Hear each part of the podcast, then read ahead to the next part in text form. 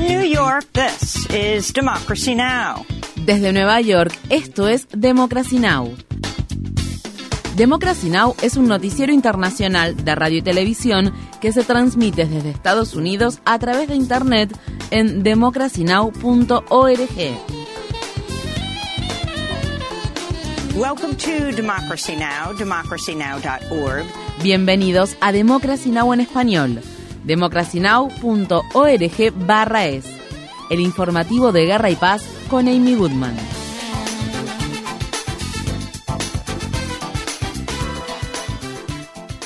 En Irán, al menos 41 personas han perdido la vida en las protestas que sacuden al país por la muerte de una joven kurda de 22 años llamada Masa Amini, que murió bajo la custodia de la llamada Policía de la Moral de Irán. La organización Iran Human Rights, con sede en Noruega, calcula que ha habido 57 muertes y afirma que cientos de manifestantes han sido arrestados en los últimos 10 días. El sábado, el presidente iraní Ibrahim Raisi se comprometió a reprimir decisivamente las protestas este fin de semana también se realizaron manifestaciones en solidaridad con las mujeres iraníes en todo el mundo. En Irak, decenas de personas kurdas iraquíes e iraníes se manifestaron el sábado por la muerte de Masa Amini.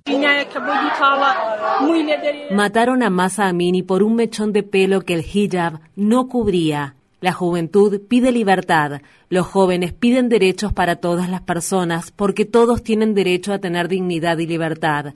Los jóvenes de 15 y 16 años están pidiendo derechos y libertad, pero nos matan. No tienen conciencia, no tienen humanidad. La policía lo primero que hace es matar. En noticias sobre Italia, Giorgia Meloni parece estar lista para convertirse en la primera líder de extrema derecha de Italia desde la Segunda Guerra Mundial y la época de Benito Mussolini. Meloni declaró la victoria después de que las proyecciones mostraran que el partido neofascista Hermanos de Italia ocupaba el primer lugar en las elecciones del domingo con alrededor del 26% de los votos, un porcentaje que supera ampliamente el 4% que obtuvo en 2018. Meloni, quien basó parte de su campaña en un discurso contra la inmigración, será la primera mujer en convertirse en primera ministra de Italia. Meloni habló frente a sus partidarios el domingo por la noche. Cuando esta noche termine, debemos recordar que no estamos en el punto de llegada, estamos en el punto de partida. A partir de mañana es cuando debemos demostrar lo que valemos. Noi dobbiamo dimostrare il nostro valore. Para más información sobre las elecciones de Italia y el ascenso de la extrema derecha en Europa, visite nuestro sitio web democracynow.org/es. En Estados Unidos, una jueza de condado de Arizona prohibió prácticamente todos los abortos en el estado al restablecer una ley que data de 1864, cuando Arizona aún no era un estado sino un territorio de Estados Unidos. Según esta ley, no existen excepciones para los casos de violación o incesto y cualquier persona que ayude a una mujer a abortar podría enfrentar de dos a cinco años de prisión. El director de la Organización de Planificación Familiar Planet Parenthood criticó la prohibición del aborto y dijo que hace retroceder a los ciudadanos de Arizona casi 150 años. El fallo de la jueza se produjo un día antes de que entrara en vigor en Arizona una nueva ley que prohíbe los abortos después de la semana 15 de embarazo. Estados Unidos advierte a Rusia que enfrentará consecuencias catastróficas si recurre al uso de armas nucleares en Ucrania. El asesor de Seguridad Nacional de Estados Unidos, Jake Sullivan, apareció en la cadena ABC el domingo. El gobierno de Estados Unidos les ha comunicado de forma directa y en privado a altos cargos del gobierno ruso que cualquier uso de armas nucleares tendrá consecuencias catastróficas para Rusia. Hemos sido claros y enfáticos al decirles que Estados Unidos responderá de manera decisiva junto a sus aliados y socios y hemos sido cuidadosos al transmitir dichas comunicaciones, ya que lo hemos hecho de manera privada con los rusos, pero ellos entienden bien a lo que se enfrentarían si fueran por ese camino oscuro.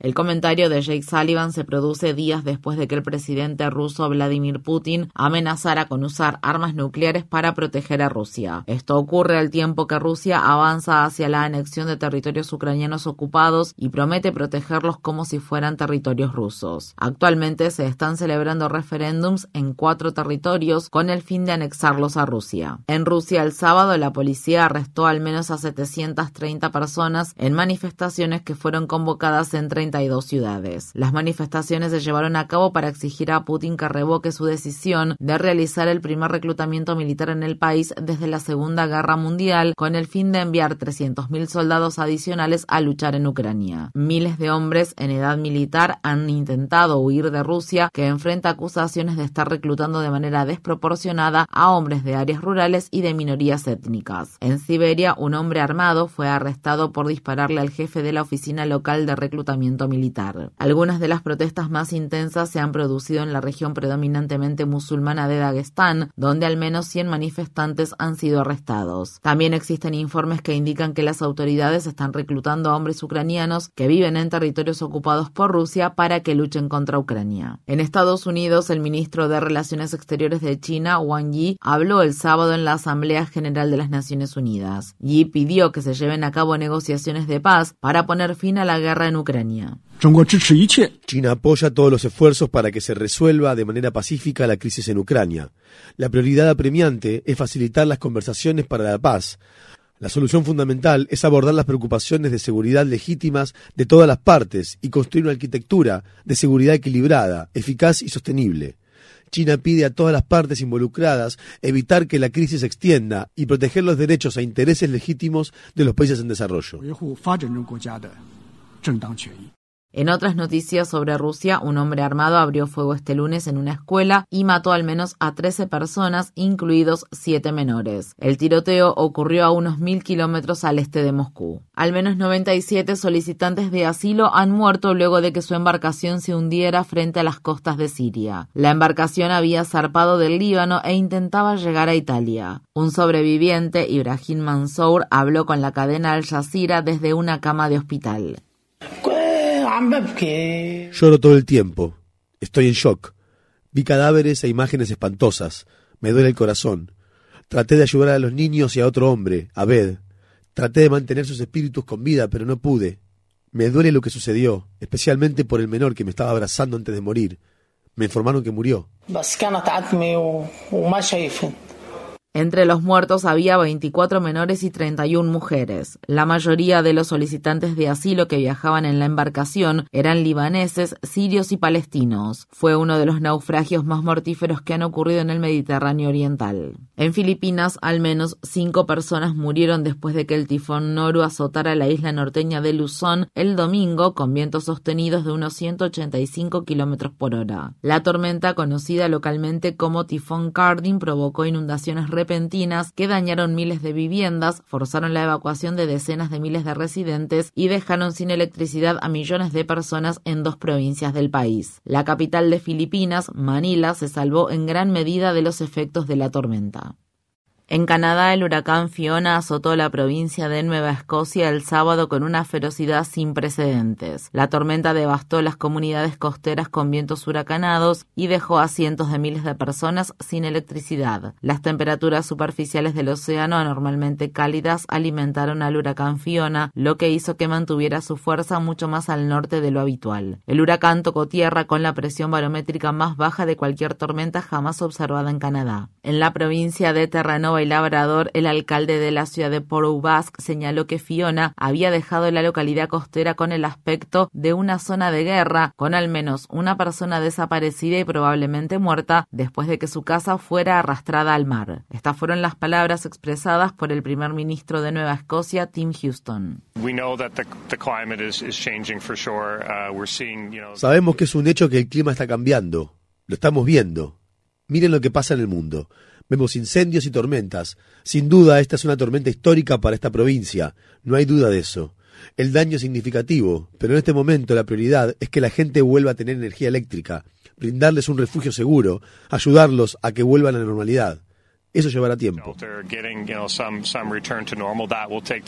En Puerto Rico, aproximadamente la mitad de la isla sigue sin electricidad, una semana después de que el huracán Fiona provocara inundaciones devastadoras que hicieron que la frágil red eléctrica de la isla colapsara. Las autoridades afirman que uno de cada cinco hogares y negocios aún no tienen agua corriente. Mientras tanto, los agricultores puertorriqueños advierten de que la isla podría sufrir una crisis alimentaria luego de que Fiona inundara los campos y destruyera cultivos de alimentos básicos justo antes de la temporada más importante de cosecha. Una asociación de agricultores del este de Puerto Rico dijo que el 90% de la cosecha de plátano fue destruida. Una advertencia de huracán está vigente para ciertas zonas del Caribe y se pronostica que la tormenta tropical Ian se fortalecerá antes de tocar tierra en el extremo occidental de Cuba en la noche del lunes. En Estados Unidos, el gobernador del estado de Florida, Ron DeSantis, declaró el estado de emergencia en todo el estado en vísperas de la llegada de la tormenta prevista para el miércoles. Los modelos de pronóstico predicen que Ian se fortalecerá y pasará a ser un gran huracán de categoría 4 con vientos de unos 200 kilómetros por hora antes de azotar el noroeste de Florida el miércoles por la noche. Los líderes del pequeño estado insular de Vanuatu han hecho un llamado urgente a los países del mundo para que firmen un tratado de no proliferación de combustibles fósiles. La propuesta busca hacer que los países acuerden poner fin a todos los nuevos proyectos de carbón, petróleo y gasolina al tiempo que eliminan gradualmente el uso de combustibles fósiles. El viernes, en su discurso ante la Asamblea General de la ONU, el presidente de Vanuatu además solicitó a los países que el ecocidio sea incluido como delito en el Estatuto de la Corte Penal Internacional y pidió a la Corte Internacional de Justicia de la ONU que dictamine que las personas tienen derecho a ser protegidas de los impactos adversos de la crisis del cambio climático.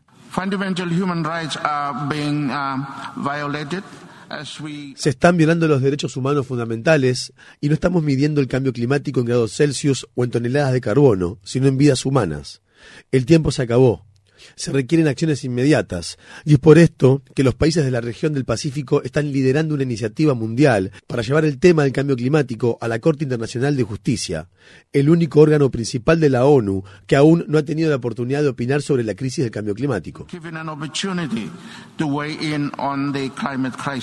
En Estados Unidos, miles de personas marcharon por las calles de Nueva York el viernes para exigir que se tomen medidas urgentes contra la crisis del cambio climático al tiempo que los líderes mundiales concluían la Asamblea General de la ONU. La de Nueva York fue una de las 450 manifestaciones realizadas en todo el mundo por el movimiento de huelgas estudiantiles contra el cambio climático Viernes por el Futuro. Estas fueron las palabras de Nemonte Nemquimo, una activista indígena de la región amazónica de Ecuador y ganadora del Premio Ambiental Goldman 2020. Como mujeres defensoras que vivimos en las comunidades venimos a visibilizar nuestra lucha porque es muy importante. La gente de sociedad, así como en, Nueva York, tienen que entender la lucha de nosotros, la defensa de nosotros. Nuestra selva es nuestra casa, de lo que amamos, respetamos y también estamos aportando al mundo la vida, eh, eh, el aire. En Estados Unidos, las autoridades del estado de Colorado han publicado un impactante video que muestra el momento en que un tren choca contra un vehículo policial estacionado con una detenida dentro. El incidente ocurrió el 16 de septiembre en la localidad de Platteville, en el estado de Colorado. La policía había arrestado a Yareni Ríos González de 20 años después de un control de tránsito. Después de que los agentes la apuntaran con un arma y la esposaran, la subieron a un vehículo policial que estaba estacionado en las del tren. En el video policial publicado el viernes se puede escuchar que el tren hace sonar la bocina antes de chocar contra el automóvil. ¿Qué pasa? ¿Por qué me están arrestando? Te explicaremos todo en un segundo. Estoy muy confundida. ¿Pueden darme mi celular, por favor? Toma asiento. Voy a buscar tu celular. Mueve tu coche.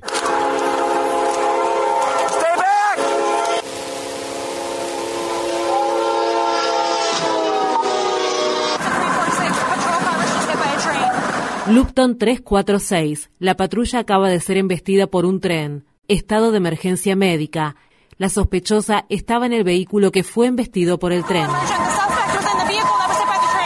Según su abogado, Yareni Ríos González tiene nueve costillas rotas, el esternón fracturado y lesiones en la espalda y la cabeza. El abogado dijo al diario The Denver Post, Ella lo vio venir y escuchó la bocina. Trató de llamar la atención de los policías gritándoles. Intentó abrir la puerta. Tenía las manos esposadas en la espalda y trató desesperadamente de abrir la puerta. La Unión Estadounidense por las Libertades Civiles está instando al gobierno de Biden a cerrar el centro de detención del condado de Torrance de administración privada y situado en el estado de Nuevo México, donde se encuentran recluidos alrededor de 160 inmigrantes, en lo que la organización califica como condiciones atroces. Agosto, un solicitante de asilo de 23 años de Brasil murió por suicidio en este centro de detención, el cual está a cargo de la empresa Core Civic, anteriormente llamada Corrections Corporation of America. En Estados Unidos, la empresa de administración de propiedades de la que es en parte propietario Jared Kushner, yerno del expresidente Donald Trump, acordó pagar al menos 3,25 millones de dólares al estado de Maryland y reembolsar a decenas de miles de inquilinos de la ciudad de Baltimore. El fiscal general de Maryland,